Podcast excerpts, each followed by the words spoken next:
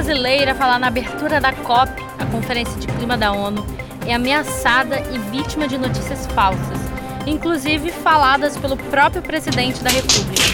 Entenda a situação sobre o evento do pavilhão oficial do governo brasileiro na COP, que levou mentiras e expulsou quem tentou fazer perguntas.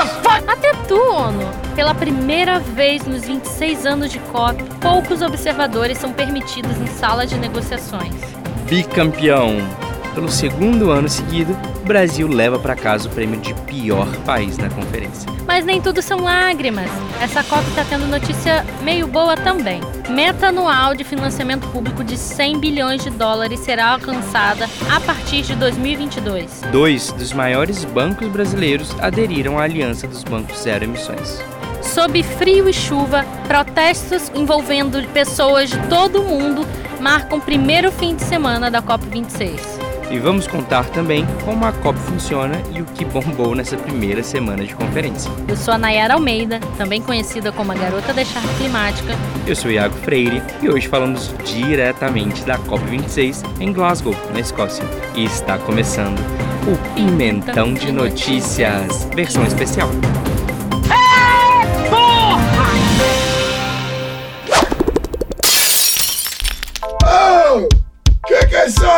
É o Pimentão de Notícias.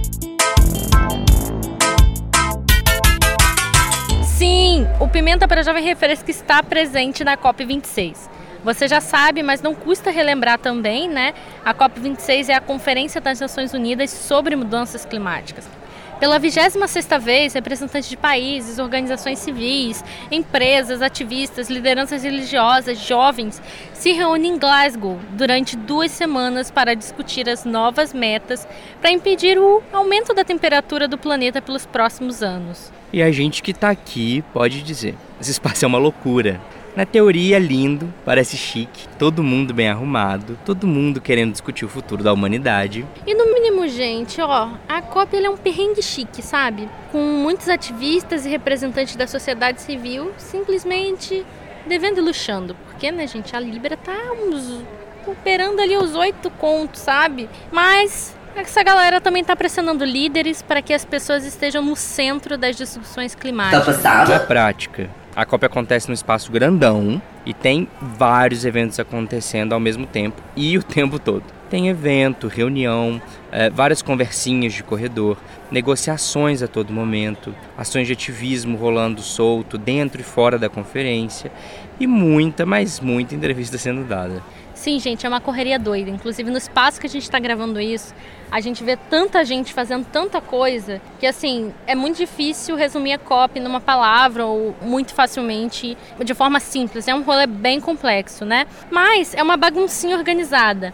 Cada dia tem um tema que guia as discussões aqui na conferência. E até o momento já foram discutidos de temas como né, energia, financiamento climático, perdas e danos, sociedade civil, juventude e alguns outros.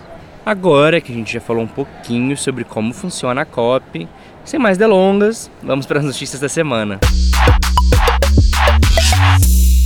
No dia 1 de novembro começou o World Lead Summit. Basicamente, três dias em que líderes mundiais entram numa sala, se reúnem e apresentam suas metas relacionadas às mudanças do clima. E sabe quem abriu a conferência? Uma jovem indígena que faz parte do Engaja Mundo, a Chai Suruí, do povo Paiter Suruí de Rondônia. Em seu discurso, a Chai falou sobre o desmatamento no Brasil, os desafios enfrentados pelas comunidades indígenas em consequência das alterações climáticas. Muitos especialistas categorizaram o discurso da Chai como brilhante. We need a different path and with both and global changes. It's not 2030 or 2050. It's now.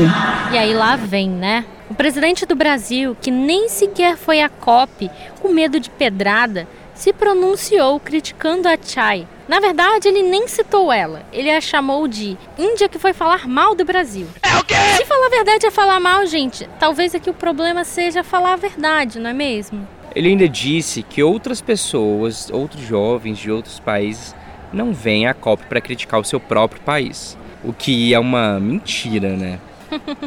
é uma mentira demais, né? Porque aqui estão reunidos ativistas do mundo inteiro e eles vêm para expor a realidade dos seus países. Então não é sobre dizer mentiras ou verdade, é sobre dizer o que está acontecendo, né? Então, se dizer o que está acontecendo nos nossos países é falar mal, bem, estamos falando sim. E esse papel é super importante, né, Nai? Na verdade, caso contrário, caso as pessoas não venham aqui para expor as realidades dos seus países, os países vão vir para cá. Eles ficam mentindo sobre seus dados de preservação ambiental para sair bem na fita, para sair bem com os outros países. E essas mentiras elas acabam levando com que os países façam planos e políticas baseadas em mentiras. Isso não pode mais acontecer. Uma curiosidade sobre a COP é que existem os pavilhões dos países e cada país tem o seu stand, onde você pode encontrar informações sobre as políticas climáticas dele. É mais ou menos como se fosse uma grande feira. Bom, o regime Bolsonaro, como muitos têm se referido ao governo brasileiro aqui na conferência, desde que ele assumiu o poder no Brasil, a área ambiental tem sido muito atacada, negligenciada, desmontada. Inclusive, na COP25, que aconteceu em 2019, lá em Madrid, o Brasil tinha decidido não fazer um stand do nosso país, né? A sociedade civil, por sua vez, não deixou barato, claro. Tomou a frente e trouxe um stand do Brasil na conferência que aconteceu em Madrid. Nesse ano, na COP26, olha só, né? Quem diria, o governo brasileiro ele deu um passo para trás e montou um stand aqui também. E a sociedade civil que já tinha feito isso em 2019 em Madrid, continuou com a prática e também montou um stand. Ou seja, gente, a gente tem dois estandes do Brasil. É como se a gente tivesse dois Brasis aqui na conferência, né? E no stand, né, que a própria presidência, né, do Brasil trouxe, rolou um grande bafafá. Eu falei que isso ia dar merda, isso ia dar merda, e no último sábado, 6 de novembro, aconteceu um painel Amazônia Real, Foco no Clima, Missão de Jovens para Engajamento de Redes, no espaço do governo brasileiro, que conteve falas tão verdadeiras quanto uma nota de 3 reais. Mas o curioso é que não abriram espaço para que a plateia pudesse falar. Quando a juventude tentou fazer perguntas, ela foi silenciada pelo governo federal. Inacreditável! E esse não foi o único momento em que bolsonaristas, né, os apoiadores de Bolsonaro, tentaram criar imagens falsas sobre o Brasil. Ouvimos discursos falaciosos por parte do governo também. Mudando de assuntos, né, gente? A organização da conferência aqui tem sido muito criticada. Aham. Uhum. E não é à toa, né? Essa conferência, embora tenha a maior delegação de juventude indígena, também é uma das mais excludentes. Os espaços de negociação, eles têm limite de pessoas e é a primeira vez em muitos anos que os observadores, que são os representantes das organizações não governamentais, têm que ficar do lado de fora desses espaços de negociação. Na prática, embora tenhamos muitas pessoas aqui para representar a sociedade civil nas negociações, isso não pode ser feito, né? Porque a ONU simplesmente limitou esses espaços. Então, não é basicamente você ter credencial e entrar. Existe uma limitação de número de pessoas participantes ali. Em toda a COP, né, todos os anos, os ativistas dão um prêmio Fósforo do Dia para um dos países daquele ano. Sabe aquele país que tomou uma decisão bem pré-histórica? É ele que ganha. Esse prêmio, ele representa o desempenho ruim nas negociações que estão acontecendo e também a postura do país com as pautas ambientais e climáticas. Nessa primeira semana, um dos prêmios foi para ninguém menos, ninguém mais que o Brasil. De novo. Aham. Uhum. É o segundo ano consecutivo que o Brasil leva um prêmio desse para casa. E dessa vez, vim especialmente pelo tratamento horrível e inaceitável do governo com os povos indígenas. E a escolha foi feita depois que o presidente criticou a Chai Suri por seu discurso de abertura na COP26 que comentamos anteriormente. E realmente, não dá para te defender, Brasil. O Brasil tá matando o Brasil. Mas ó, vamos para as pautas positivas, que essa COP não é de todo ruim, né? Pelo contrário, a gente está tendo alguns avanços aqui. Então vamos para os refrescos. Refrescos do dia. Existia uma meta que foi confirmada no Acordo de Paris em 2015, em que os países desenvolvidos arrecadariam um valor de 100 bilhões de dólares até 2020, ou seja, em cinco anos. e esse valor seria investido em ações de mitigação e adaptação em mudanças climáticas. Essa meta não foi cumprida até 2020, muito por conta da própria pandemia. Todos os países alegaram que a capacidade de contribuição financeiras do mundo todo foi direcionada para o enfrentamento da crise gerada pela pandemia. E agora que já estamos passando por esse momento, né, os países se comprometeram a cumprir a meta até 2022, no ano que vem, que está logo ali. Além disso, os países negociaram que haverá 100 bilhões anuais a partir de 2022, bebê. Ou seja, depois de 2022, né, em 2023. E o mundo parece estar mesmo mobilizando seus recursos para o enfrentamento à crise climática, finalmente. Agora temos que cobrar que esse dinheiro realmente seja arrecadado, que se arrecadado, que ele seja traduzido em ações efetivas, né? Agora eu quero ver vocês podem fazer. E por falar nisso, também vimos aqui a iniciativa privada se comprometendo. Aham, uhum. tipo a Aliança dos Bancos Zero Emissões. É uma união global que reuniu iniciativas financeiras do mundo todo comprometidas com a meta de zero emissões líquidas de carbono. E duas dessas iniciativas financeiras são do Brasil está entrando na rota da economia de zero emissões de carbono. Por fim, temos que falar das manifestações que ocorreram, né? Vamos falar de coisa boa? Sim, a primeira semana de conferência se encerrou com manifestações pelo clima, que ocorreram na sexta-feira e no sábado.